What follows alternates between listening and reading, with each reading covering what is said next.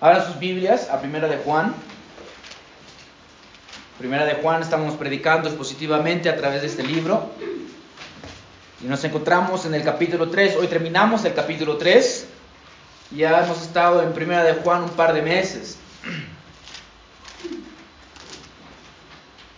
Juan capítulo 3. Esta mañana vamos a poner versículos del 19 al 24. Ah, antes de terminar este libro vamos a hacer algunas pausas. Ah, de una vez les anuncio que nuestro hermano Noé va a estar predicando en dos domingos. Así que oren por él, ¿ok? Oren para que el Señor lo pueda guiar, le pueda mostrar las escrituras y nos pueda predicar lo que está aquí en este libro, ¿cierto? Ah, entonces estén orando por él también. Nuestro hermano Joe va a estar enseñándonos acerca de un tema que nosotros hemos pensado, de que ustedes necesitan escuchar. No sabemos cuándo van a llegar estas, estas predicaciones o una sola predicación, no lo sabemos. Pero vamos a tener, uh, vamos a parar en primera de Juan una o dos veces, ¿ok? Pero mientras tanto, este, vamos a continuar con la predicación de primera de Juan. Ya nos quedan dos capítulos más. Primera de Juan, capítulo 3, versículos del 19 al 24 será la exposición de esta mañana. La palabra del Señor nos dice, versículo 19, en esto sabremos que somos de la verdad y aseguraremos nuestros corazones delante de Él, en cualquier cosa en que nuestros corazones nos condenen, porque Dios es mayor que nuestros corazones y Él sabe todas las cosas. Versículo 21, amados, si nuestros corazones no nos condena, confianza tenemos delante de Dios. Todo lo que pidamos, pidamos, lo recibimos de Él, porque guardamos sus mandamientos y hacemos las cosas que son agradables delante de Él. Versículo 23. Y este es su mandamiento, que creamos en el nombre de su Hijo Jesucristo y que nos amemos unos a otros como Él nos ha mandado. El que guarda sus mandamientos permanece en Él y Dios en Él.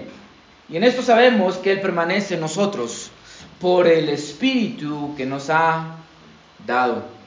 Querida congregación, quien va a una guerra sin armas comete suicidio, ¿cierto? ¿Quién iría a una guerra sin armas?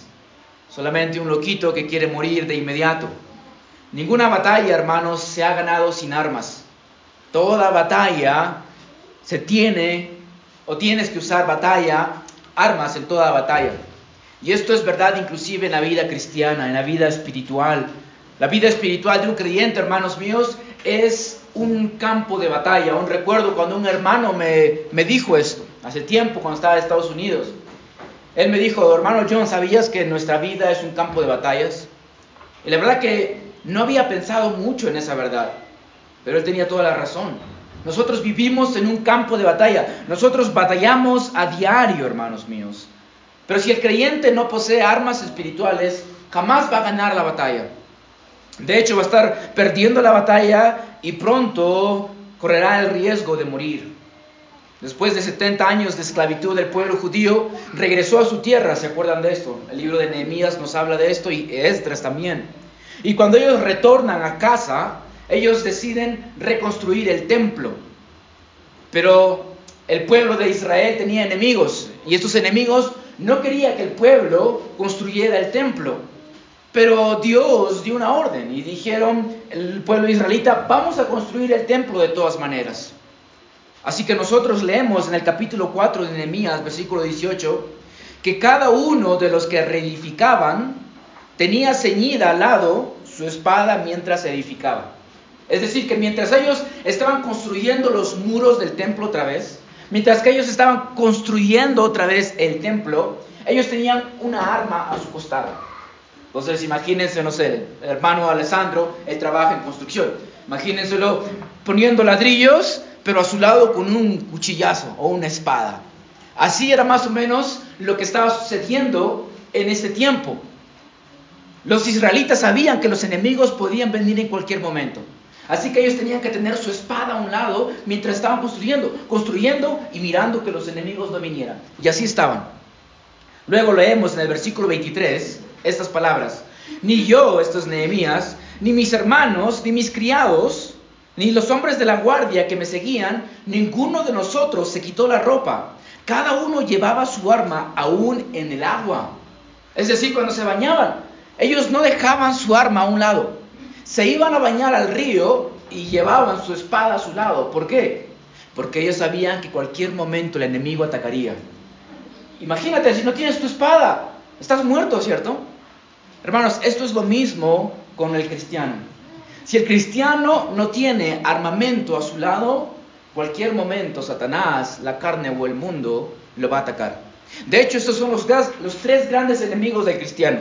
Satanás, el mundo y tu carne. Y estos tres enemigos, esto es la trinidad de la maldad, estos tres enemigos te atacan a diario. Y algo que ellos producen en ti son dudas de salvación. A diario o semanalmente o mensualmente, el cristiano va a tener dudas de salvación. Pero el cristiano, hermanos míos, debe de estar preparado con un armamento espiritual para batallar en contra de las dudas. En nuestro pasaje esta mañana el apóstol Juan nos va a mostrar armamentos, cosas que podemos utilizar cuando las dudas invaden nuestros corazones.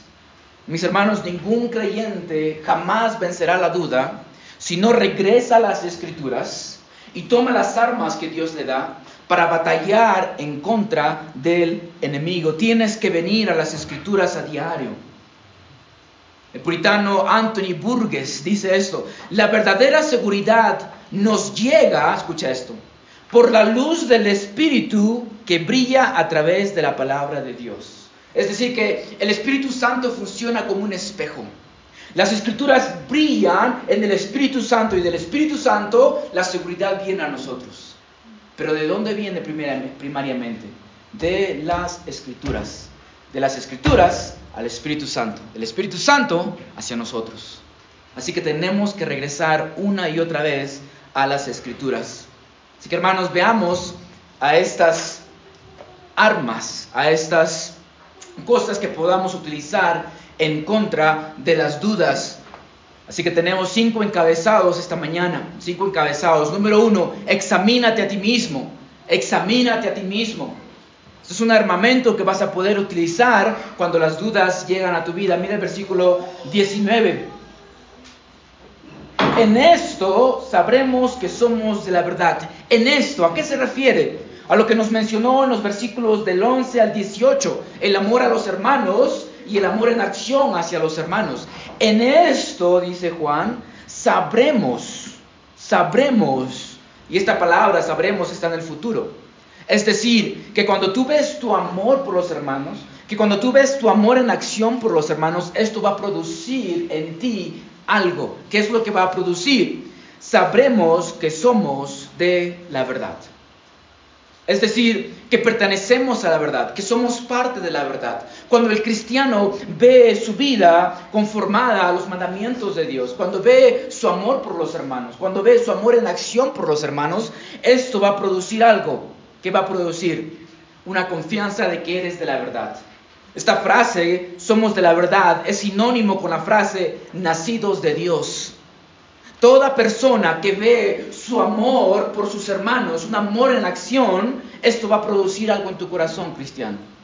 Va a producir una seguridad de que tú has nacido de parte de Dios. Lo que Juan está diciendo es esto, hermanos, que cuando estamos caminando en los mandamientos de Dios, cuando nos sometemos a su voluntad, específicamente cuando amamos a nuestros hermanos, esto traerá seguridad al corazón. Nota la segunda parte del versículo 19. Dice, y aseguraremos nuestros corazones delante de Él. Esta palabra asegurar significa persuadir, significa convencer. Juan te está diciendo que tú tienes que persuadir tu corazón, tienes que convencer tu corazón. ¿De qué cosa? de que has nacido de Dios. El corazón aquí es el trono de las emociones, es donde tú has depositado tus emociones. La emoción de amar, la emoción de alegría, la emoción de paz, la emoción de gozo. Cuando el creyente tiene la seguridad que ha nacido de nuevo, el corazón encuentra paz. Así como hemos cantado el himno, ¿cierto? Estoy bien, estoy bien, gloria a Dios. Tengo paz en mi ser, gloria a Dios. Cuando el creyente examina su vida y se da cuenta de que está caminando en el amor a sus hermanos, esto va a producir algo en ti, hermano mío. Va a producir paz, va a producir seguridad de que has nacido de nuevo. ¿Está tu corazón persuadido de que eres de la verdad? ¿Tienes esta persuasión en tu corazón? ¿Está tu corazón en paz con Dios? Esta persuasión solamente lo experimentará un corazón que ha producido frutos, el fruto del amor. Amas a tus hermanos. Examina tu vida cuando las dudas invadan tu corazón. Mira en tu corazón. Y si tu corazón te demuestra que estás amando a tus hermanos, que estás mostrando tu amor por ellos en acción, que te estás entregando a ellos, esto va a producir una seguridad en ti. Y esta es una arma espiritual, hermanos. Así que examina tu corazón. Esta es la primera arma que puedes utilizar en contra de la, duda. Veamos la segunda arma, la grandeza y la omnisciencia de Dios. La grandeza y la omnisciencia de Dios.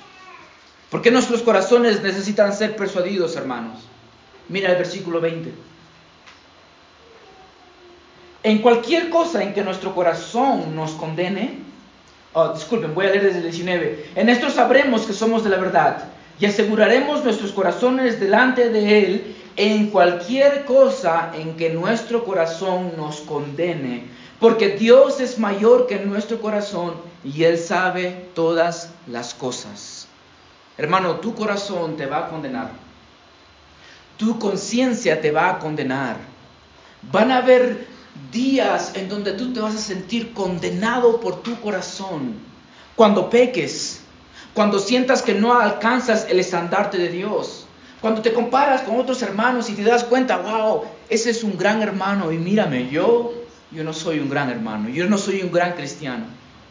En el contexto es porque quizás no estás mostrando un amor hacia tus hermanos y por esto tu corazón te va a condenar.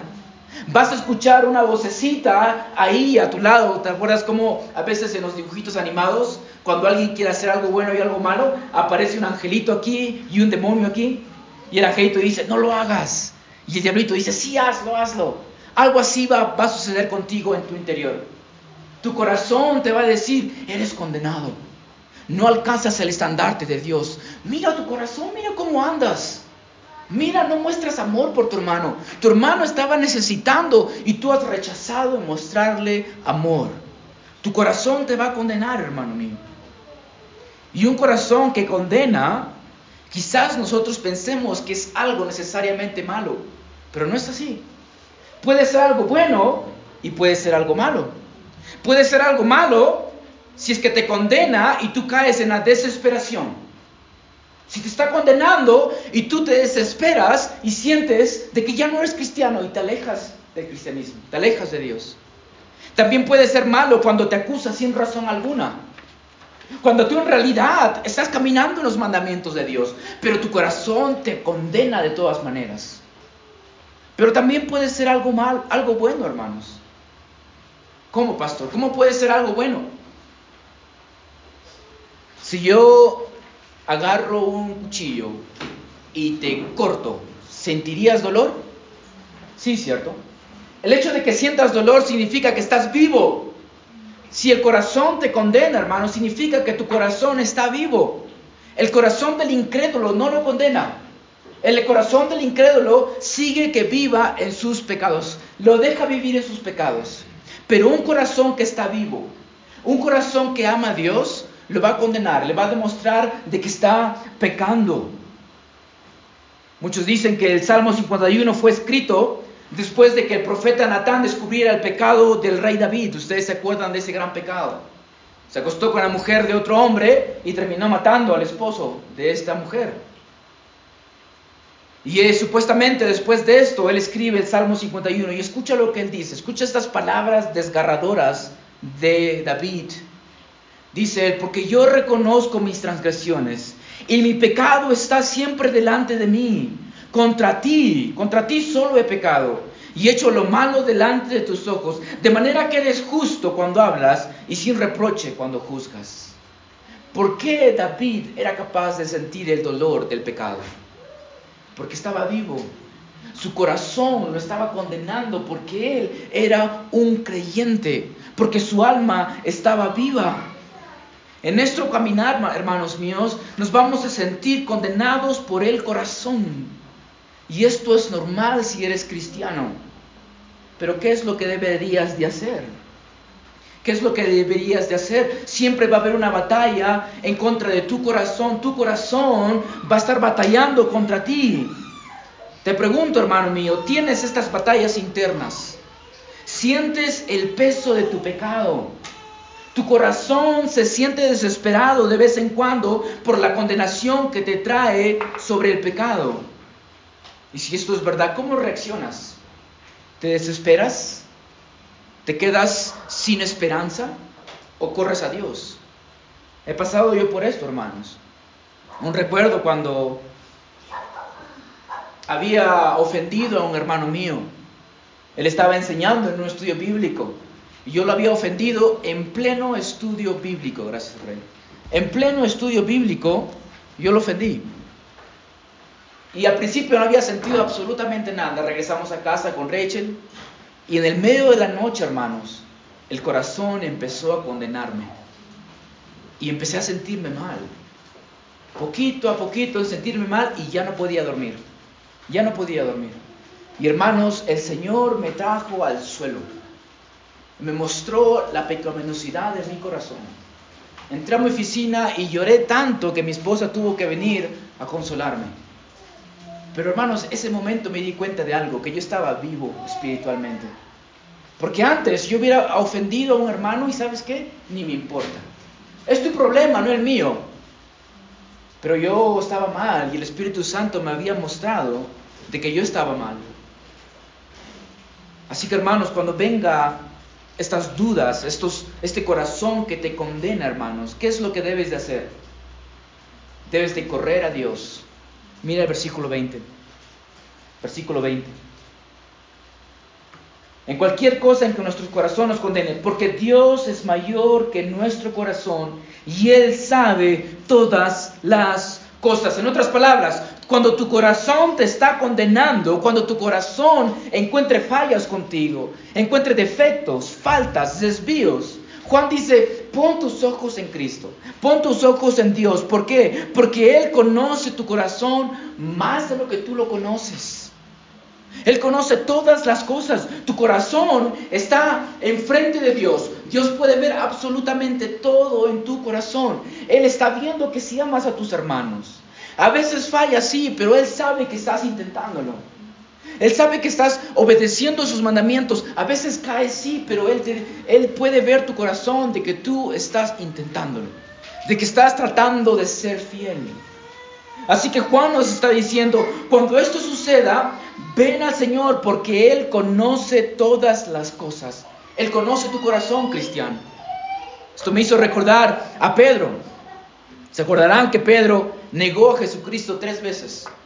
Y la Biblia nos dice que después de que el gallo cantara tres veces, Pedro lloró amargamente. Cada vez que leo esto, hermanos, me destroza el corazón porque yo me identifico con Pedro, que muchas veces he traicionado a mi Señor. Y Pedro lloró amargamente. Después nuestro Señor Jesucristo resucita de entre los muertos. ¿Y qué es lo que Él quiere hacer con Pedro? Lo quiere restaurar. Así que lo lleva aparte con Juan, ¿se acuerdan de esto? Y el Señor le pregunta a Pedro, Pedro, ¿me amas más que estos? ¿Se acuerdan de esto? ¿Y qué es lo que dice Pedro? Pedro dice, tú sabes que te quiero. Pedro ha cambiado, ¿cierto? Pedro no dice, pero por supuesto que sí. Obviamente que sí te amo. Yo te amo más que estos, que estos acá no te aman. Yo sí te amo, Señor. Esto es lo que hacía al principio Pedro, ¿cierto? Pero esto no es lo que Pedro hace. Pedro dice, Señor, tú sabes que te amo. El Señor le pregunta esto tres veces y en la tercera Pedro está entristecido y escuchen las palabras de Pedro. Señor, tú sabes todo. Tú sabes que te quiero. El Señor, oh, Pedro invoca a la omnisciencia del Señor. Pedro está diciendo, Señor, no veas, que diga, no escuches solamente mi boca. Tú sabes todo. Mira dentro de mi corazón, Jesucristo. Si tú miras dentro de mi corazón, Señor Jesucristo, tú sabes que yo te amo, porque tú conoces mi corazón mejor de lo que yo conozco. Hermanos, esto es lo que Juan nos está diciendo. Que cuando tu corazón te condene, tú vayas a donde tu Padre Celestial, entres a tu aposento, entres a tu, a tu closet, como decía a los puritanos, entra a tu closet y está a uno a uno con Dios. Y tú dile, Señor, tú sabes mi corazón, tú conoces mi corazón, tú sabes que yo te amo, tú sabes que yo amo a mis hermanos. Eso es lo que Juan nos está diciendo. Cuando tu corazón te condene, hermano mío, cuando te acuse por falta de amor a tus hermanos, tú debes de correr a tu Señor, a tu Dios que no escatimonia a su propio Hijo, sino que lo entregó por ti. Él es tu justificador. ¿Quién puede condenarte? Si Dios te ha justificado, ¿tú crees que tu corazón puede condenarte? Así que corre a Él, cristiano, corre al único que conoce tu corazón. Dios es mayor que tu corazón y Él tiene la última palabra en tu vida espiritual, no tu corazón. La única forma en que tu corazón puede tener confianza de salvación es sabiendo que Dios es más grande de, tu corazón y que Él conoce tu corazón más de lo que tú lo conoces. Así que cuando las dudas de tu salvación entren, cuando sientas de que no eres creyente, ven a tu Creador ven a tu Padre Celestial y dile, oh Señor, tú eres más grande que mi corazón, tú eres más misericordioso que yo, porque a veces somos duros con nosotros mismos, somos muy duros, pero tú puedes venir a tu Padre y decirle, usted es mayor que yo, usted conoce mi corazón. Vea dentro de mí, examine mi corazón. Y si hay algún camino de iniquidad, expóngalo, Padre mío. Pero si hay algún camino de justicia, muéstremelo y déame seguridad de salvación. Así que esta es tu segunda arma, creyente. Tu segunda arma cuando las dudas vengan. Corre a tu Padre Celestial porque Él es más grande que tú y Él conoce todas las cosas. La tercera arma que puedes utilizar es la confianza y la oración. La confianza y la oración. Mire el versículo 21, versículo 21. Amados, si, si nuestro corazón no nos condena, confianza tenemos delante de Dios. Algo típico de Juan en su carta es el contraste. A él le gusta contrastar cosas. Él contrasta la luz con las tinieblas, la justicia con la inmoralidad, el amor con el odio. Un corazón que condena y un corazón que no condena. Hermanos, un corazón que no condena, escucha esto, no es un corazón que vas a experimentar permanentemente en este lado de la eternidad. Jamás. Jamás. Tu corazón te va a condenar. Y te digo esto para que te prepares. Tu corazón te va a condenar, hermanos. Sin embargo, un corazón que no condena debe ser un corazón que nosotros buscamos tener. Debemos de buscar que nuestros corazones no nos condenen. ¿Y cómo hago esto, pastor? Muy fácil. Toma tu corazón y dile que descanse en la obra de Dios en tu vida, la obra de Cristo en tu vida. Capítulo 1, versículo 9. Ahí encontramos la promesa de ser perdonados de todo pecado y limpiados de toda maldad si confesamos nuestros pecados. Esta es la obra de Cristo, hermano. El capítulo 2, versículo 1 dice que tenemos abogado para con el Padre, a Jesucristo el justo capítulo 2, versículo 2 dice que Jesucristo es nuestra propiciación por nuestros pecados. El capítulo 3, versículo 1 dice que el amor de Dios es tan grande que somos llamados sus hijos. Así que cuando la duda venga, cuando el corazón te condene, tú debes de tener un corazón firme. ¿Y cómo hago esto? Mira a las obras de Cristo. Mira lo que Él ha hecho por ti. Cuando el corazón entiende y comprende estas realidades, el corazón vive una confianza plena. Allí tu corazón no va a condenarte. Cuando tu corazón se quiera ir lejos y quiera condenarte, ponle una cerca. Esa cerca es la obra de Cristo. Y dile, no corazón, no me vas a condenar porque Cristo murió por mí. Porque Cristo es la propiciación de mis pecados. Porque Cristo me ha perdonado. Si confieso, Él me perdonará. Así que dale esta confianza a tu corazón. Juan sigue diciendo, confianza tenemos delante de Dios. La palabra confianza en el original era un término griego para referirse a la plena ciudadanía en una ciudad, en una ciudad griega de la persona que tenía el derecho democrático de hablar libremente. Es decir, que esta palabra era para referirse a cualquier adulto que podía dar su voto en una ciudad, que podía hablar libremente en una ciudad ah, democrática. Ahora Juan está aplicando este término al creyente, en otras palabras. El creyente no solamente tiene el privilegio, sino el derecho de hablar con su Padre libremente. ¿Sabías eso? Hermano, no solamente es tu privilegio hablar con Dios, es tu derecho como ciudadano del reino de Dios. Tienes todo el derecho de entrar al aposento del Señor. A esto se refiere Juan cuando dice delante de Dios. Esta frase lo más probable es que sea una referencia a la oración. Esta frase significa un íntimo cara a cara encuentro con Dios íntimo, cara a cara encuentro con Dios. Cuando tu corazón está confiado, hermanos míos, tu corazón puede entrar a hablar libremente con Dios. Libremente, cara a cara, como si tú y yo estuviéramos hablando. Esta confianza no está basada en nuestras obras, no está basada en lo que tú hayas hecho, sino en la obra de Jesucristo, nuestro sumo sacerdote que trascendió los cielos y se compadece de nuestras flaquezas podemos entrar libremente al trono de gracia para recibir misericordia y hallemos gracia para la ayuda oportuna. Hebreos capítulo 4, versículos del 14 al 16. Cuando tu corazón te condena, hermano mío, lo que tú debes de hacer es mira la obra de Cristo. Mira lo que Él ha hecho en la cruz por ti. Cuando tu corazón te condena, hermanos míos, hermano mío, Recuerda lo que Jesucristo ha hecho por ti. Predícate el Evangelio. Esta, semana pregunté a una hermana, ¿cómo puedo orar por ti? Esa hermana dijo que quería crecer en Jesucristo, en su fe en Jesucristo, que quería predicarse el Evangelio a sí misma. Y mis hermanos, esto es lo mejor que podemos hacer. Predícate el Evangelio. Predícate el Evangelio. Recuerda lo que Jesucristo ha hecho por ti. Cuando tu corazón te condene, afírmalo en la obra de Jesucristo. Deja que tu corazón permanezca en la obra de Jesucristo. Así que, esto es lo que tú debes de hacer. Afirma tu corazón en la obra de Cristo. Cuando un corazón está firme en la obra de Cristo, ese corazón entrará a orar al Señor muy confiadamente. Va a hablar al Señor libremente.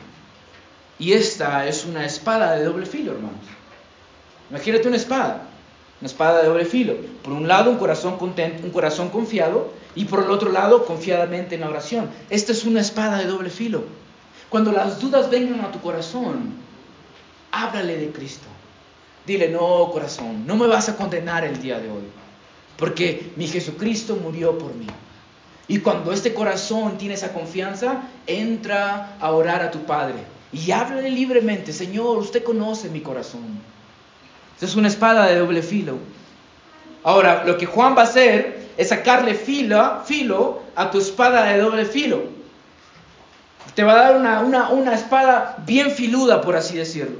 ¿Y qué es lo que va a hacer? Él te va a dar más confianza. Mira el versículo 22. Y todo lo que pidamos, lo recibimos de Él porque guardamos sus mandamientos y hacemos las cosas que son agradables delante de Él. Juan te está dando más confianza para entrar al trono de gracia. Si a veces tienes miedo, no, Dios no me va a responder. Quizás Él no tenga tiempo para escucharme. Hermanos, Dios te escucha por cualquier cosa que tú quieras hablarle. Una vez un pastor comentó un chiste que para, para mí era tan absurdo. Él decía, solamente puedes venir a Dios para pedirle las cosas más grandes, decía él. Y él cuenta, cuenta este chiste. Dice que había dos personas orando ahí en la iglesia. Y una persona estaba pidiendo por cosas muy diminutas a Dios.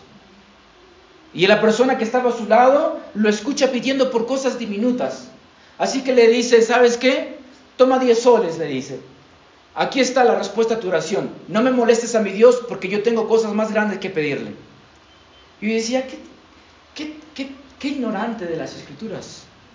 Qué ignorante de las escrituras. Hermanos, tú puedes entrar al trono de gracia a, hablarle de lo que tú quieras a tu padre. Imagínate que yo haga eso a mi hijo. Hijo, me estás hablando de tonterías, no me interesa, no quiero escuchar de eso. Ven a hablarme de cosas más grandes. Hermanos, eso, eso es incoherente. Dios, nuestro Padre, no es así.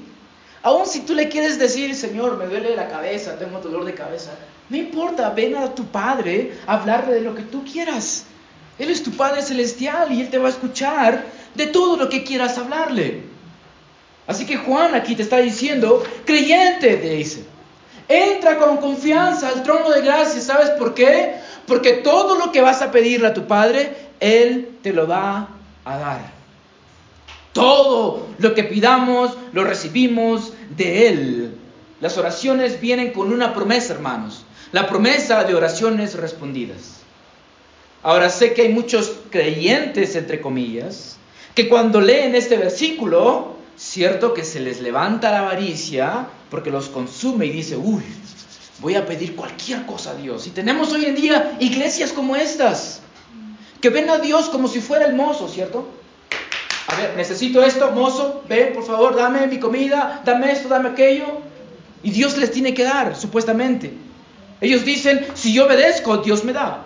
Es como que yo te doy esto y ahora tú me tienes que dar lo otro.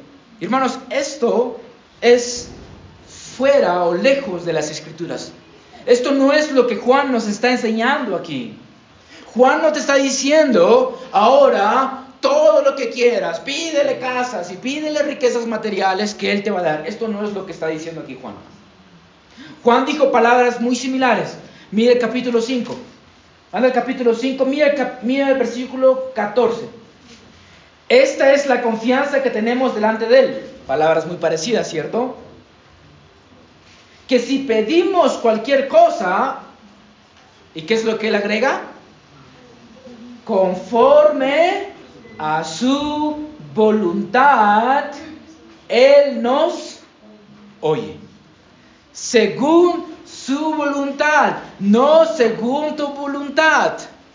No se trata de este versículo, no se trata de que yo le voy a pedir lo que yo quiera. No, se trata de qué? Se trata de que, Señor, ¿cuál es tu voluntad para mí? Porque lo que tú quieres para mí, esto es lo que yo quiero para mí. Señor, tu voluntad es la que quiero, no la mía. Los creyentes que piden conforme a su voluntad son los creyentes que guardan sus mandamientos y hacen las cosas que le agrada a su Padre. Es tu oración de esta manera. Señor, su voluntad, no la mía. Señor, lo que usted desee, no lo que yo desee. Así como Jesucristo, ¿cierto? Él dijo, Señor, Padre, dijo, que esta copa pase de mí, pero que no se haga mi voluntad, sino la suya. Así es como el creyente ora, hermanos míos. El pastor Joel Vicky comenta acerca de esto, dice, nuestra obediencia muestra que solo queremos lo que le agrada a Él. Nuestra obediencia muestra que solo queremos lo que le agrada a Él. Creyente quiere solamente lo que le agrada a Él. Cuando oras, oras solamente lo que le agrada a Él. Eres capaz de decir, Señor, si lo que a usted le agrada es que yo sufra y así usted reciba la gloria, le pedirías eso. Hermanos, es peligroso pedirle algo así. Yo recuerdo, y esto pasó este año o el año pasado, me atreví a pedirle eso a Dios. Le dije, Señor, si es su voluntad de que me enferme y mis hijos se enfermen, entonces que nos enfermemos, si usted va a recibir la gloria. Y mis hermanos, mis hijos estuvieron enfermos por meses.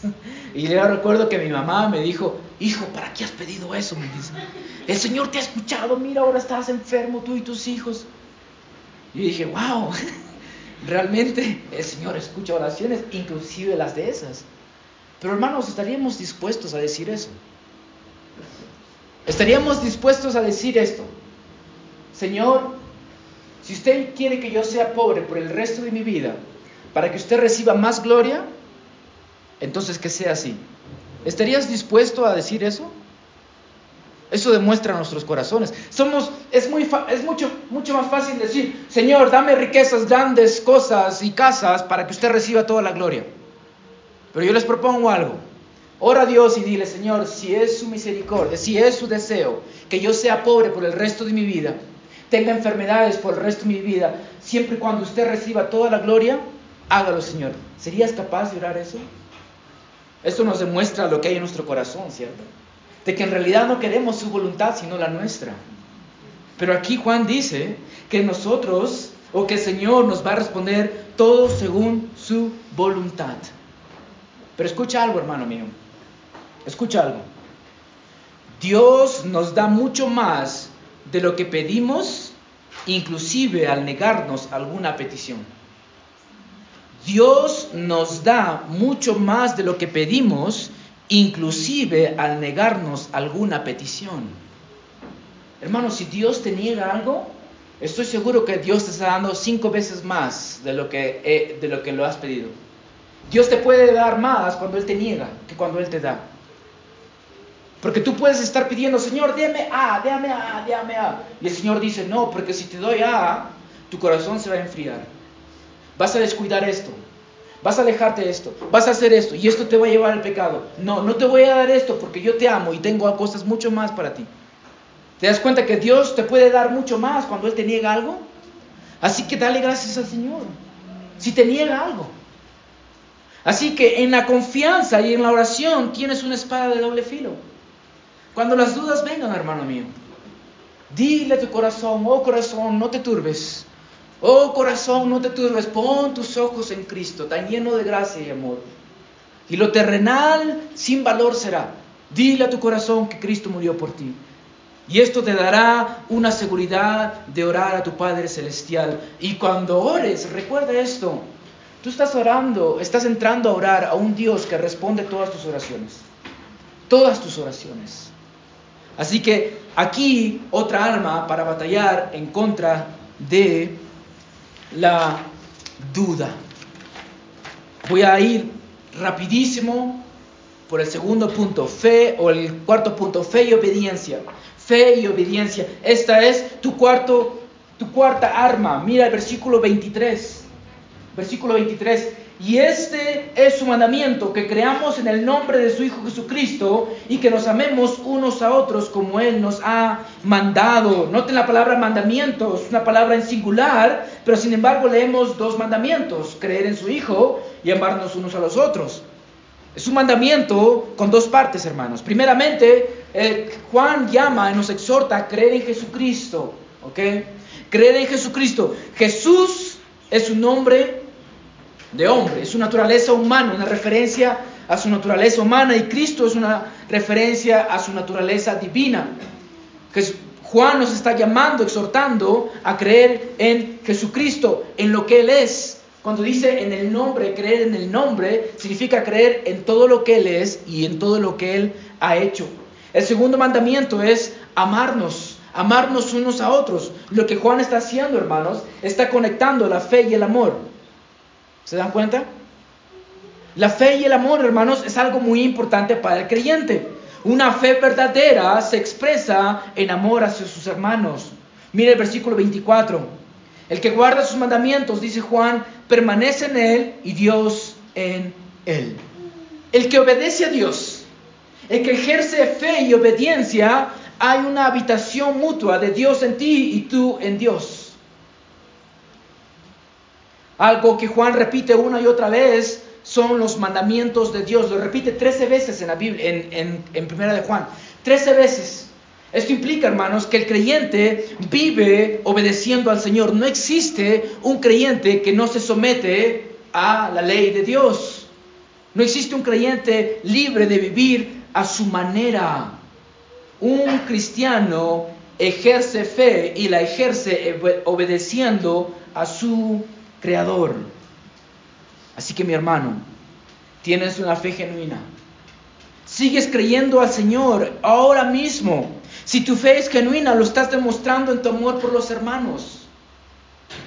Quizás me dices, sí, pastor, yo sí creo. Pero te pregunto, ¿estás amando a tus hermanos? ¿Lo puedes demostrar con tu amor por los hermanos? Puedes cantar con el salmista que dijo en el Salmo 119, 97, cuánto amo tu ley, todo el día es allá mi meditación.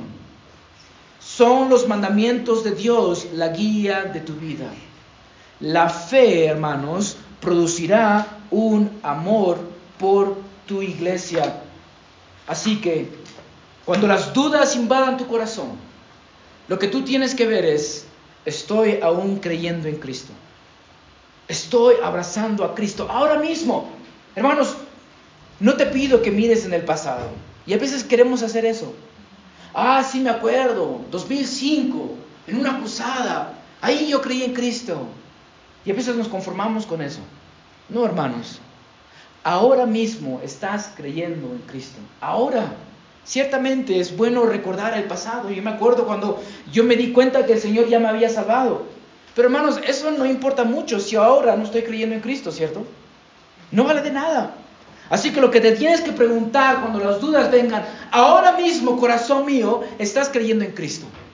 Y si tu corazón te dice que sí, entonces debe de haber obras, obediencia, ¿cierto? Obediencia a sus mandatos. Y esta es la cuarta arma, hermanos. Fe en Cristo y obediencia. Por último, veamos el testimonio del Espíritu Santo. El testimonio del Espíritu Santo. Mira el versículo 24.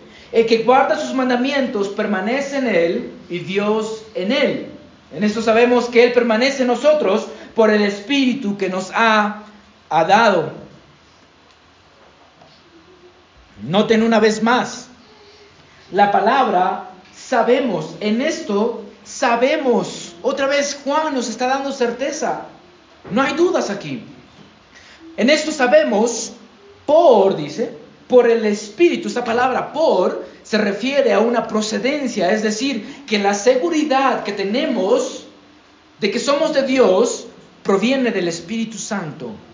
Es el Espíritu Santo el que da testimonio a tu corazón de que tú has nacido de Dios. Pablo dijo palabras similares en Romanos 8, del 15 al 16. Él dijo, el Espíritu Santo mismo da testimonio a nuestro espíritu de que somos hijos de Dios. Yo no sé cómo sucede esto. Yo no sé cómo el Espíritu Santo da testimonio a tu espíritu. No sé si hay una conversación ahí, la verdad que no lo sé, pero tampoco necesito explicarla. El verdadero creyente sabe a lo que me refiero. Cierto que hay momentos en donde has dudado, pero el Señor es como que trae iluminación a tu corazón. Y en ese momento te das cuenta, no, yo soy realmente hijo de Dios. ¿Sabes qué es lo que ha sucedido ahí? El Espíritu Santo ha testificado a tu espíritu de que tú has nacido de Dios, de que tú eres hijo de Dios.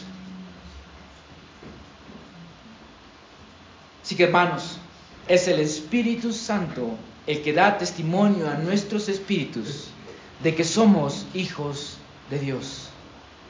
Pero, recuerden algo, ese testimonio llegará a tu corazón si tú estás guardando los mandamientos de Dios. El Espíritu Santo no va a dar testimonio de que tú eres hijo de Dios si estás viviendo en pecado. Allí es cuando más vas a necesitar tú examinar tu corazón.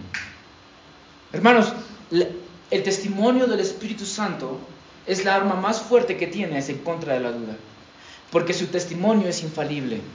Es testimonio de Dios, el Espíritu Santo es el Espíritu de la verdad, y Él hablará verdad en nuestros corazones. Así que cuando la duda entre tu corazón, hermano mío, invoca al Espíritu de Dios. Él se te ha dado para testificar a tu corazón de que tú eres hijo de Dios. Ese es el mismo Espíritu que nos dice que este libro es la palabra de Dios.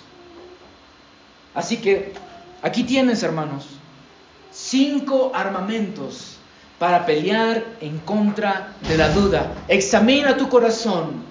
Dios es más grande y Dios conoce tu corazón. Ten un corazón de confianza y ora a tu Padre. Ejerce fe y obediencia y por último el testimonio del Espíritu Santo. Vas a batallar en esta vida, hermanos míos.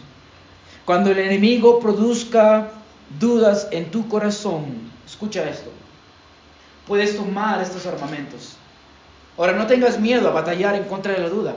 De hecho, el puritano Anthony Burgess decía que Dios nos da seguridad cuando hay conflicto dentro de nosotros. Así que el conflicto es bueno. Es bueno tener conflicto dentro, porque cuando ganas la batalla, adivina qué, tu corazón vive seguro, sin condenación. La seguridad de salvación es un trofeo que se gana mediante batallas. La seguridad de salvación es un trofeo que se gana mediante batallas. Así que cristiano, batalla, pelea la buena batalla de la fe. Toma estos armamentos y batalla en contra de un corazón que te condena. Que no te condene tu corazón, porque Dios te ha justificado. ¿Quién puede condenarte? Si tú no experimentas batallas, escucha esto, lo más probable es que estés muerto espiritualmente. Si estás muerto espiritualmente, yo te invito a que vengas a Cristo. Pongas tu confianza en Él. Pongas que te dé un corazón vivo. Pídele que te dé vida eterna. Y la Biblia dice que Él te la dará. De hecho, Él dice que todo aquel que pide su Santo Espíritu, Él se lo dará. Así que llama a Dios, clama a Cristo y Él te responderá con salvación, si eso es lo que tu corazón desea. Si tu corazón busca la salvación, adivina qué, has encontrado un buen Salvador, Jesucristo el Señor. Vamos a orar, hermanos. Padre mío, usted nos ha regalado armamentos para pelear en contra de la duda. Y Señor, queremos batallar, vivimos en un campo de batalla. Y Satanás, nuestra carne, el mundo, están haciendo un complot para destruirnos, para matarnos espiritualmente, para alejarnos de usted. Un corazón que duda es un corazón que no duda, en su, que duda su palabra, que no confía en sus promesas. Y no queremos ese tipo de corazón, Padre mío. Así que le pido de que usted pueda ayudarnos a batallar en contra de las dudas que amenazan nuestra espiritualidad. Que tomemos, Señor, lo que hemos visto. Que tomemos nuestro corazón y lo plantemos en la obra de Jesucristo. Que nos prediquemos una vez, una y otra vez el Evangelio. Que veamos los frutos que usted está produciendo en nosotros. Que el Espíritu Santo testifique a nuestro espíritu de que somos sus hijos. Para su gloria es que pedimos estas cosas, Señor. En nombre de Cristo oramos. Amén.